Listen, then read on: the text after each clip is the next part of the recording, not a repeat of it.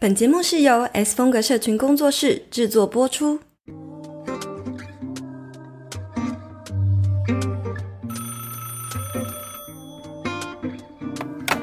，Hello，听得到吗？有声音吗？喂喂喂，有，Hello，我是青椒。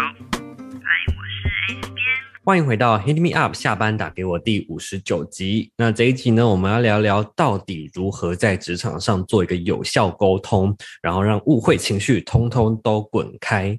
好，虽然我们是小工作室。可是呢，我们还是尝了很尝试了很多方式来整合专案啊，或是工作进度的一个方式。但是呢，在一般的职场环境中，更多的是因为一些旧的文化，或者是说同事、主管，逐渐造成一个不可逆的无效沟通。就是就算你你进到一个公司，你看到问题在哪里，其实也。好像也无法改变或无法做什么东西，进而造成很多不必要的误会，或者是说工作延迟，或者是说工作量增加。所以这集呢，我们就想要来聊聊工作室做了哪些方法，然后到底就是或者是说到底有没有什么方法呢，可以让大家在这样子的职场中呢，找到避免无效沟通，或是找到一个自保的方法。呃，在最一开始呢，我就想要先来分享我听说过的一些。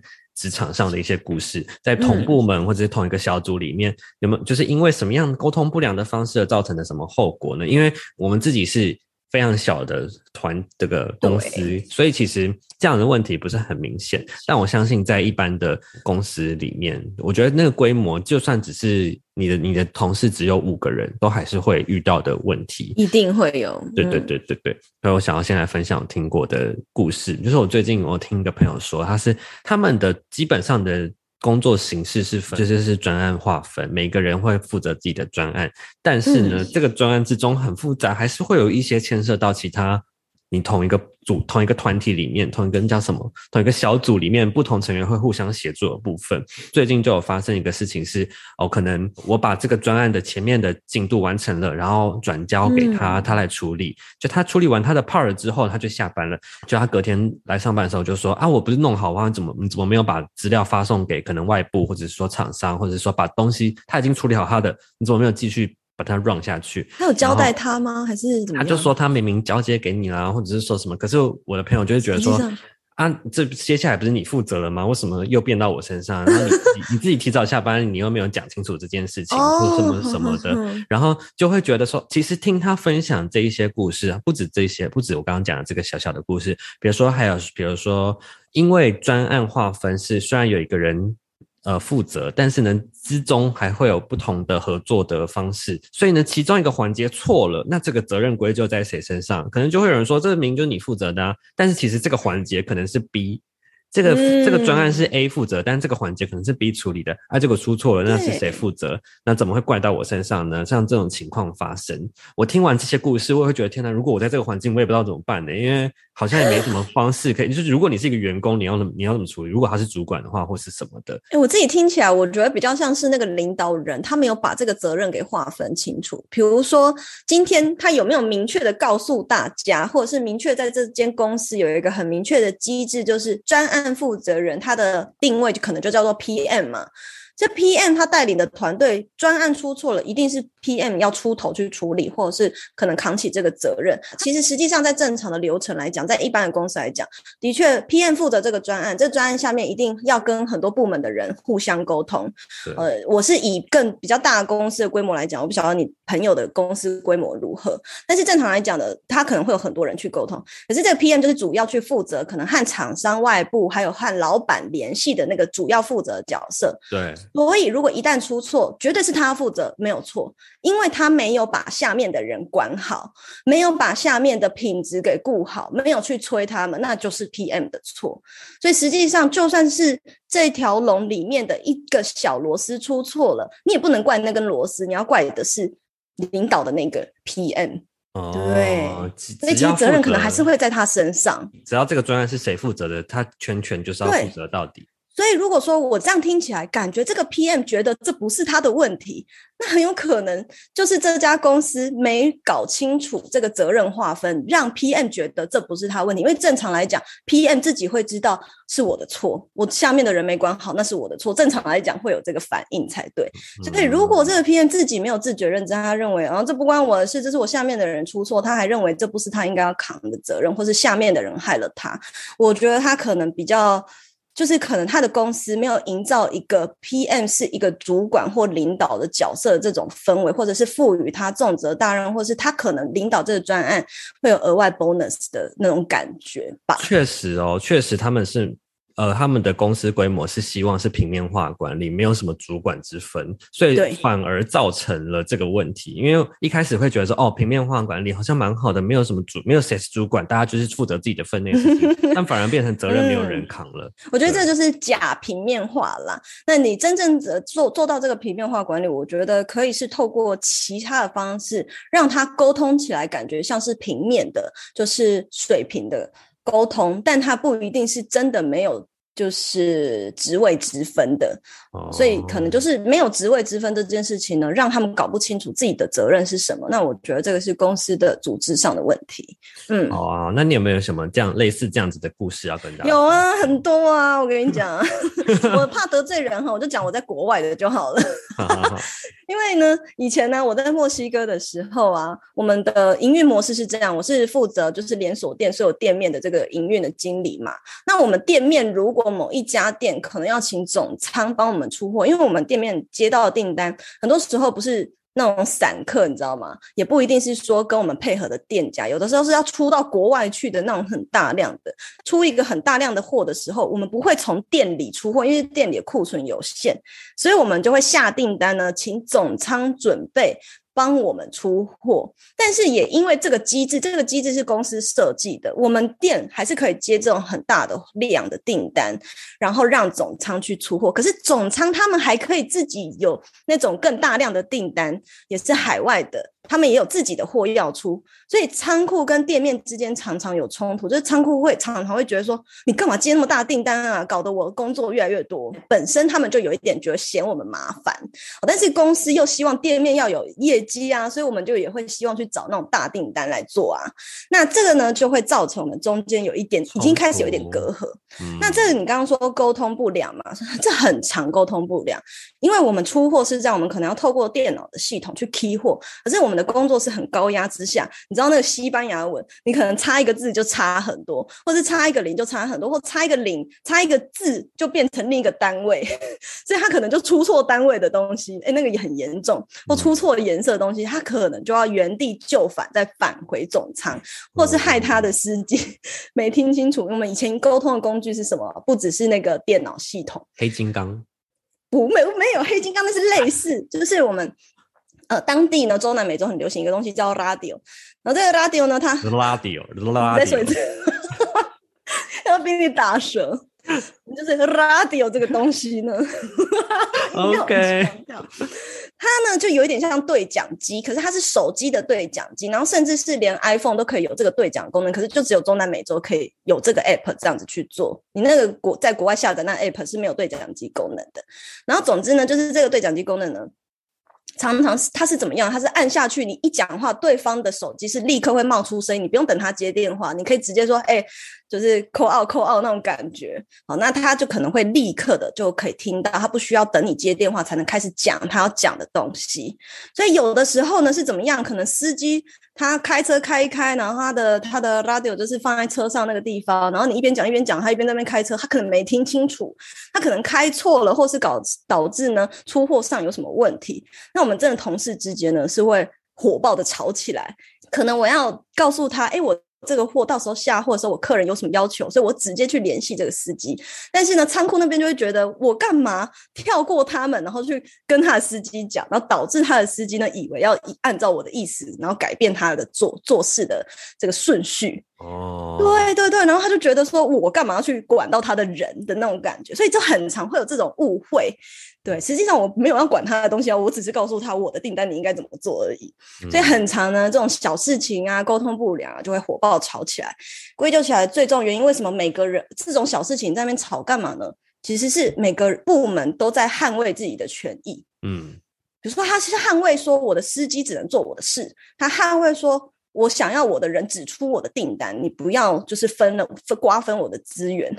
嗯我想要把我的时间去出我们家的订单，我不想要去处理你们的东西。就是每个部嗯门都要捍卫自己的权益的时候，同事之间真的是会吵到翻。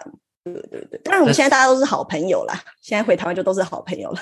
但但是身为一个员工，你即嗯便看得清这些事实，可是好像也没有能力去改善，因为你事情已经忙不。完，你根本没有时间，你就是直接跟他吵。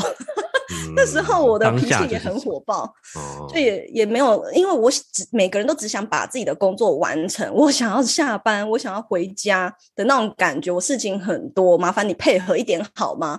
所以就是到最后，我们都是那种很直来直 往的，互相尬来尬去了这样子。对，好，那刚刚听到这一个大故事，一个小故事，那我想要来接着来盘点看看说如果在职场上沟通不良的话，有没有可能会造成什么样的问题？可以由小嗯到大来跟大家分享看看，或者是听众已经有碰到这样子的问题，可是却嗯不知道其实是沟通不良造成的，也可以来嗯这样子来检视看看。我自己都觉得，就是像你刚刚讲的，如果有刚刚以上发生的话，可能就会造嗯成同部门之间的一些隔阂，或是不信任，或者是推卸责任，或者是增加你的工作量，然后会有更多的情绪负担。我觉得工作累都不是累在处理事情，而是沟通或者是这些情绪的部分，你还要去承担一些情绪，这是我自己嗯想到的。但是因为嗯 S 边有没有什么觉得还有什么更严重的问题？没有，我觉得其实就像你讲的那样，那些就是最基本、很严，我觉得就已经是很严重的问题。你想想看，部门之间隔阂，这这对于一家公司来说是有多严重啊？对，如果他们产生隔阂，那很有可能你设的任何目标，你都嗯大家没有办法同心协力去把它做好，然后不信任也会啊，他就会开始产生心机，开始产生恶斗的状况。我们以前就是很多这个状况，所以我才会经历职场霸凌嘛。那你已经不知道谁是可以信任了，那个工作环境压力是很大，是真的。我觉得是因为我心智比较强，不然其实一般的人，我曾经就身边的人还有派大也跟我讲过说，如果我是你，我早就崩溃了 的那种。呃，除此之外呢，我觉得看到最严重的问题，之于公司来讲，是流动率变得很高。流动率哦高，不只是老板觉得困扰哦。我跟你讲，对老板而言，他觉得换了老的走了，换一个新的来了，我我的薪水还比较低，反正重新训练就好了。老板困扰只是说，只是觉得说啊，人熟悉的人走了，可是对他而言，以经济上的考量，他会觉得，反正我换一个比较便宜的人进来了，因为年资重算嘛。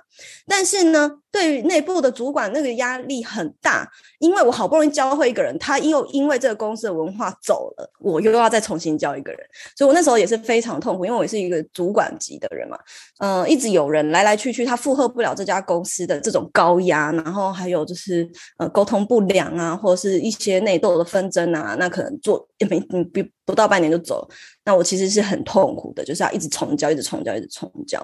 然后你还要介入，可能要介入员工之间的纷争什么，其实对内部的老员工来讲是最痛苦的。你又要同时负担你原本的工作，还要再去教人，而且我那要教他，我还要管他嘞。还还不算一个另外的薪资，那就是你自己的业务量直接就是增加这样子。嗯嗯，没错。那想要再进一步问 S 边说，你待过不同的产业的公司啊，有国外、国内啊，或者是说不同的，就是反正有不同的产业嘛，是不是？嗯只要是团体或是同部门中，一定多多少少会有这样子的无效沟通，还是说会因为产业文化、人数多寡而有不同？我觉得呃，一定是会因为产业或者是文化或者人人数有不同，但是呢，不要妄想说有一家完美的公司，它存在着完全没有沟通问题的公司，不可能，它只是。严重性多大而已，可能在我们这边沟通不良有两分，但是呢，换到另外一家公司有五分，然后比较严重的人有一百分之类的。嗯可是绝对不存在一个完完全全零分，从来没发生过沟通不良问题的公司，就是不用妄想这件事情，因为人跟人之间一定多少都会有沟通的落差呀。对，情侣、所以也不用家人都会有了，何况是对对对对对，所以我们要想的其实是是说，哎，你可以去辨别这是不是一个你想要的公司文化跟公司的环境，然后再来是呃，我自己认为沟通不良多半是在上位者其实要去承担的问题，因为是你可能没有开放这样的环境，或者是说是你营造了这样的氛围。对，可是你怪这个在上位者也没有用啊，因为这公司是他的，所以你想要改变也不太可能。那实际上呢，除此之外呢，当然跟这个人会息息相关的，还有就是他的领导风格、他的思想，或是他过往工作的模式是什么，这也有差。那人的问题排除，这是一个。第二个，我觉得是系统的问题。系统问题就是说。这个人是怎么样风格人，也会影响他想要使用什么样的系统。那老派的人，他就会用那种很老派的系统。有些公司都还在用倚天嘞。倚天是什么？就是那种 DOS DOS 年代的，你可能还不知道 Win Windows 以前的那个系统。我知道黑色的那个画面，对对对，黑黑的那种东西。还有更老派一点的公司，我跟你讲，我以前待的媒体公司。他们连人资系统都没有，他请假是写假单，是纸本的。我觉得我们远距工作就是人，我们团队真的很少啊，就只有我们两个人嘛，啊，也没有说什么请假的问题。可是你看，想想看，那个在一百多个人的公司，正常来讲会有一个请假的系统，那可是呢，我们还在手写，人数有没有差？我觉得一定是有差的。可是我觉得，其实影响最大的都不是这些，就是人呐。身为内容创作者，你是不是也很常倦怠，不想写贴文？一个人努力久了，总会累得停下脚步，但是一群人就可以彼此督促、加油打气。PPCC 创作者爆米花计划是一个专属于内容创作者的脸书社团，凝聚彼此的力量，互相交流，化解孤单奋斗的心情。现在就打开脸书，加入创作者爆米花计划吧。那还有就是平行沟通跟垂直沟通，像你刚刚讲的，可能你朋友的公司是不是他们是扁平化的组织嘛？他可能其实想要创造是一个平行沟通，那可是呢，嗯，实际上他有没有真的因为这个平行沟通导致大家就是沟通比较顺畅，还是反而因为平行你就有可能这样交织来交织去，所以到最后讯息混乱，那这也是有可能的哦。那垂直沟通有坏处，就是会等比较久，传回来会比较久。可是你知道，你只要对他，他是对他，他是对他，对，所以有好有坏。那 S B 你有待过就是比较扁平化的公司吗？啊，当然有啊。就是我以前在西班牙的时候，我们就是一个扁平化的，在墨西哥的时候也算是扁平化，但是我们还是有职位之分的。就比如说我可能是诶比较高的嘛，那我下面还有店长啊，然后店店长下面都还有业务啊，业务的下面可能还有秘书啊，秘书下面还有工人呐，或者是店员呐之类的，他还是有职位之分。可是我们沟通沟通都是扁平化的，就是这个工人他能不能够对着我说话，可以。他可以找我，他不一定要，他可以跳过他的店长来找我是没有问题的，对，是可以被接受。可是有些公司是很忌讳这种事，他会觉得你越权。哦，但我们公司是。因为我我领导的风格是这样，我觉得你们有事情，你觉得他没有办法帮你解决，你可以来找我。还是是在上位者有没有开放让大家做这件事情的问题？所以等于说是沟通扁平化，但是职位还是还是可以要有阶层制度。对，你要让赋予他们责任感啊。比如说我下面就会有墨西哥跟台湾人的店长，那他们自然会觉得管好墨西哥人是我的事情，店长会觉得管好台湾人跟墨西哥店长是我的事情，就。台湾干部会觉得他这他知道这是他的责任，而那个人也知道那个职他在那个职责这些东西是他的责任。嗯，对对，只是遇到他的上级没办法帮他解决他想解决问题时候，他可不可以 course 到我这边来？他可以直接对着我说是没有问题的。刚刚也是没有提到说，就是除了人的问题，还有那个什么呃用的系统的问题嘛，怎么的？那我们也可以来分享说，那我们公司。我们的 S 风格社群工作室自己本身呢是做过哪些尝试，然后让一步一步让沟通更加顺畅的？虽然即便我们只有两个人，到现在可能 对啊，开会的人数可能稍微有变多，有一些其他配合的外包人员。对对对对对，外包人员，所以还是有一些。一层一层的方式，我们是去尝试过来的，所以我们还是可以跟大家分享一下。例如说呢，我觉得很基本的，可能每周都有固定的周会，然后每个月的月会，甚至到一整年要去重新审视这一年的计划的那种年会。但是其实我发现，S 边之前有分析有说过，台湾的公司很爱开会，可是我有一些朋友的公司是没有在开会，没有固定开会。然后我就说，他做什么行业？很好奇，类似什么产业？类似哦，设嗯设计产业。吗？设计产业之类的，可能我听我朋友分享一些他们的职场的事情，我就说，那这件事情不能在开会中提出来嘛，他们就说，可是他们没有固定的开会时间，就是有事情就是口头不答，然后就结束，然后没有、嗯没有那种嗯固定做起来全员到齐开会的时间，所以他们好像也没有一个对内的或是对上的一些讨论空间是没有的。对，没有管道哎、对，所以这个是我们有固定在做，所以随时我们资讯是可以很快同步到嗯的。但是刚刚也 S 边有讲，太多过多的会议，其实也是让增加负担，而且不关你事情的会议也是让人觉得很烦的。对啊，对啊，这个我可以分享哈。我我先分享我在国外的时候，我在墨西哥工作，我们公司呢是一个集团嘛。那如果撇除集团其他公司，就只有我们公司来讲，包含台湾、墨西哥人，我们有将近两百多个员工。可是我们是不开会的，但不开会，我们的运作速度还是非常有效率，而且很快。然后公司赚不赚赚，但是呢，呃，因为脚步很快，所以不开会。啊、我们是直接都是扁平化沟通。我想找那个部门的主管，我就可以直接 call 他；我要找他就直接找他，所以可以不开会。但是呢，也造就台干另一层面的压力。台干呢，虽然从来没有跟老不用跟老板开会，但是我们常常要跟老板吃饭。那那个吃饭就等于一直在开会。你边吃饭呢，其实应吃饭应该会聊一些轻松的事，可是呢，那个吃饭是一直在检讨，在检讨。哦，对，然后你有时候跟老板吃饭一定是半夜两三点，虽然你就是很累，然后但是吃很好，可是两三点你已经很累，想要好好吃东西，赶快睡觉了。但是呢，他还在跟你讨论公司，你就觉得超累的。对那另一个人呢，我在西班牙的时候，我们是每天早会的检讨，检讨前一天做的事情。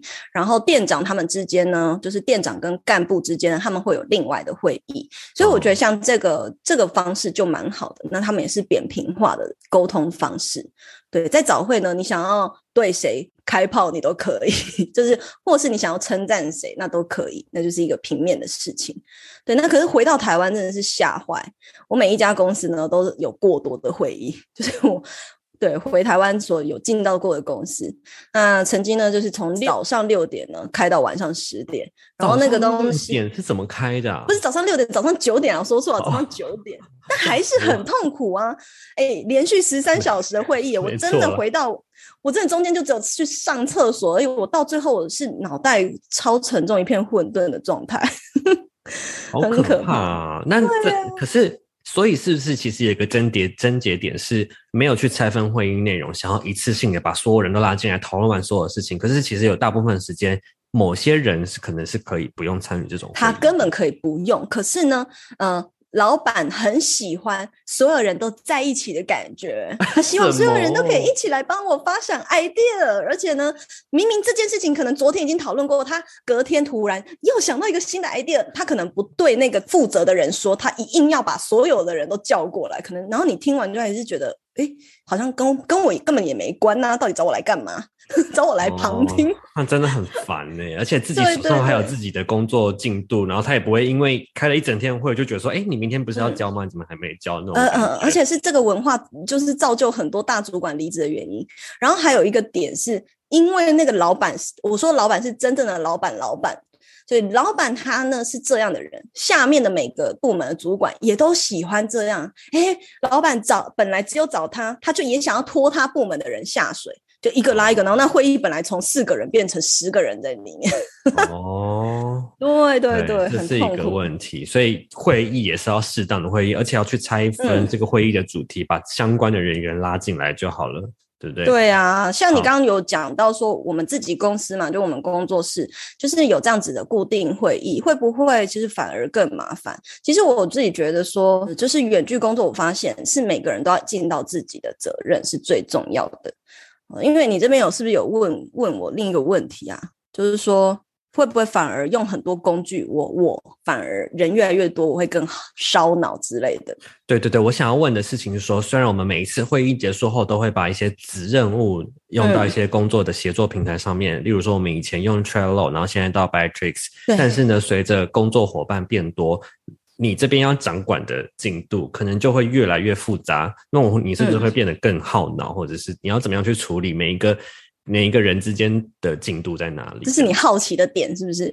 对，就是因为从我的视角，我只看我的工作内容，可是我不知道，比如说助理那边的的进度，或者是说其他的其他的合作伙伴。对对对，嗯，我觉得园区工作最后我发现的呢，就是每个人要尽到自己的责任最重要。所以我在挑伙伴的同同时，当然也是会去观察，那这个人是不是能够全然的为自己的事情负责任的那种。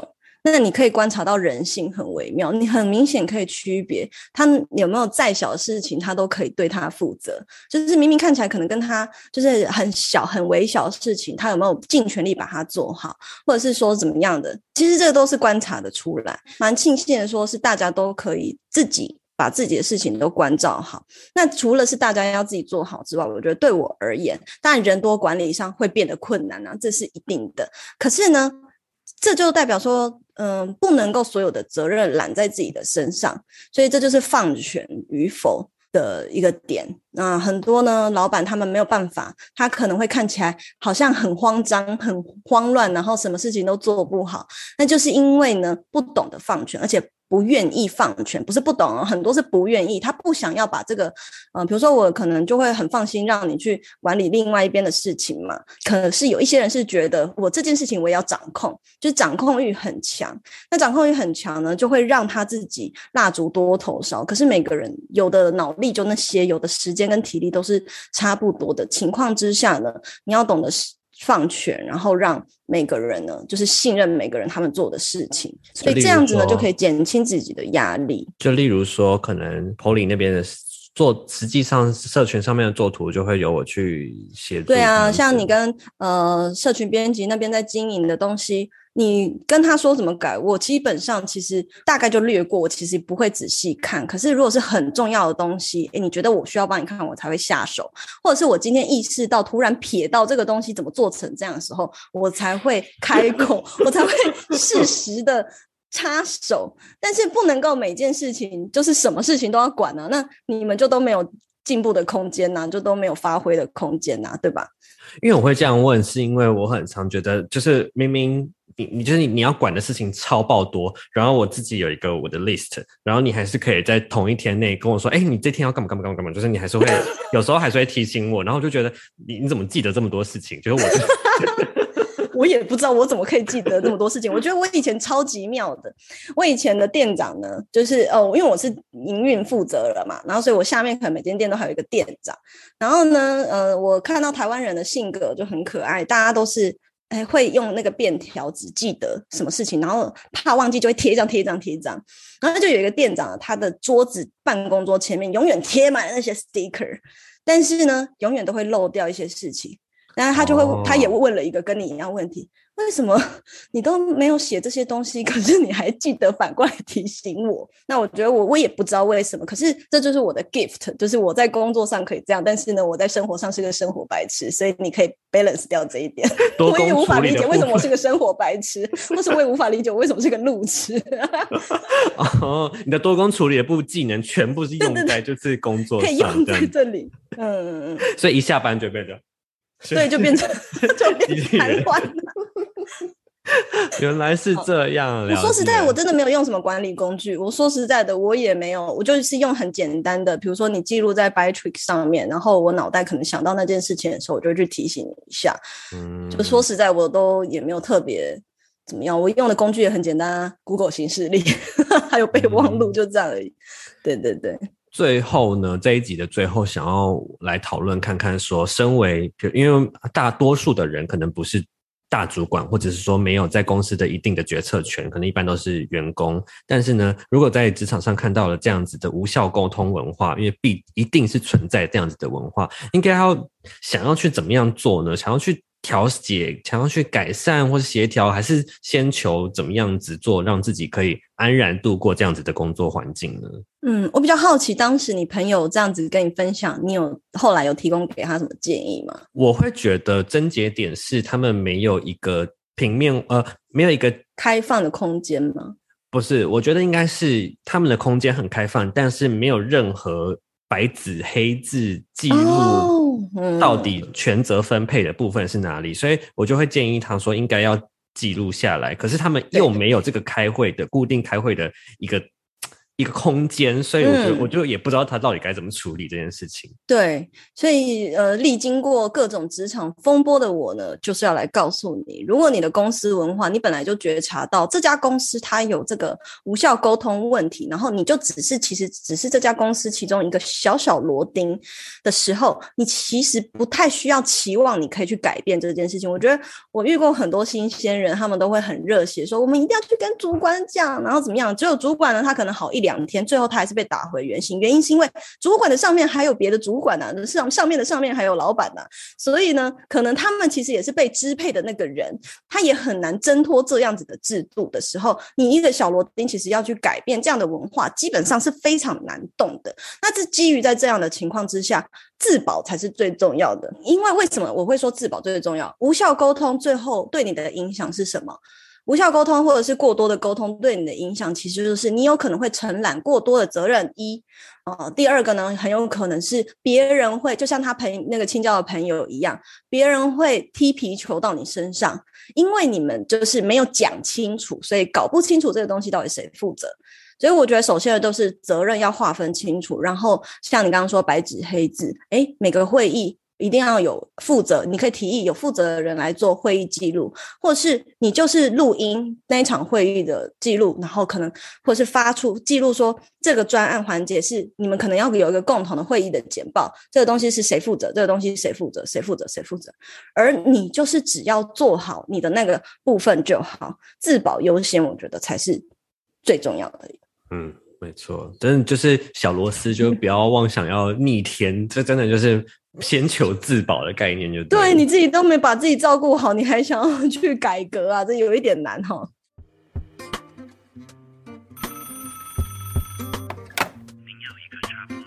这一集的最后呢，我在 IG 现动现实动态呢发布了一个 Q&A，问大家，我就是我请大家分享一个在职场环境中避免无效沟通的方法。我想要看大家就是在自己的职场上都怎么样去做，让自己去脱离这个无效沟通的文化。就有呃一个粉丝 Boho Parks 呢，他就说呢，和伙伴说五次。然后请对方用他理解之后，用他自己的话说出来。逼人的蛮，蛮那个的啊，就是蛮确定他这很像在。逼男朋友哎、你有没有听懂我说什么的？你再重复一遍。好像我平常对派大做的事哦。但我相信他可能确实有经历过，就是他的可能他的员工或是他职场上真的听懂他在说什么的经验，他才必须得做出这样子的方式。好，然后还有一个是 Marvix 四零七，他说呢，预先推演过三种事件的可能性，接着呢，中性客观的态度跟对方梳理，最后先圆满事件，再归咎责任。欸其他实是属于圆满先的人哎、我最近刚好看了一部韩剧，有提到这个呃三种脚本的这个概念，但其实你有听说过这个概念吗？什么意思啊？我我其实不太懂他在讲什么哎、Marvin 就是好像是说，你先预设好三种结局。你今天发生这件事情后，你先想好三种结局或是解决方式，然后呢，去想每一个解决方式，就是从最最极端的，然后到可能让自己委屈一点，我有 A B 说 C plan 的感觉。对对对，先想好这三种，然后你能够做到哪些事情，你能够委曲求全，还是你想要为自己据理力争，然后想到结局后再去客观的、去中性的去跟对方诉说。我觉得我猜应该是这个意思吧，就是先想好不同的可能性，这样子。分享 Stella 好了，他说直球对决，这答案无？效沟通的直球对决。嗯嗯，好啦好啦，欸我觉得听到这个无效沟通这个问题的时候，大家可能都带想到自己过去的经历，所以都感吧？对，所以可能都带点一点情绪在回答，我觉得蛮好笑的。好啦，哎、那那你要不要分？你都没有分享你无效沟通的经验呢？哦，你说为什么当初想聊这个话题，是不是？我只是挖一个坑给你跳而已。把它安排在最后这边是没有了，我就会觉得这确实是我需要再去学习的事情，因为不是每个人的频率，用我自己的话，可能对方就不能够理解，然后应该要怎么样去磨合，或者说怎么样让我们讨论完的事情，最后是能够被大家都认知到说有同一个在同一个认知水平上的，这个是蛮。重要的，那可能真的是需要有人做记录，或者是说再重重复再跟他确认，或者是什么样子。我觉得，嗯，我会再思考一下这个问题的。好啊，好啊，哎、大家不要听完以为误会是他跟我之间有怎么样哈，没有，你你把这个撇清，反而会让我更为难，好不好？留一个想象空间给大家喽，还是你就叫 Joyce 剪掉吧。那如果大家对这一集有什么想法的话，非常欢迎你五星评论留言告诉我们。那我们下一集再见喽，拜拜。拜拜。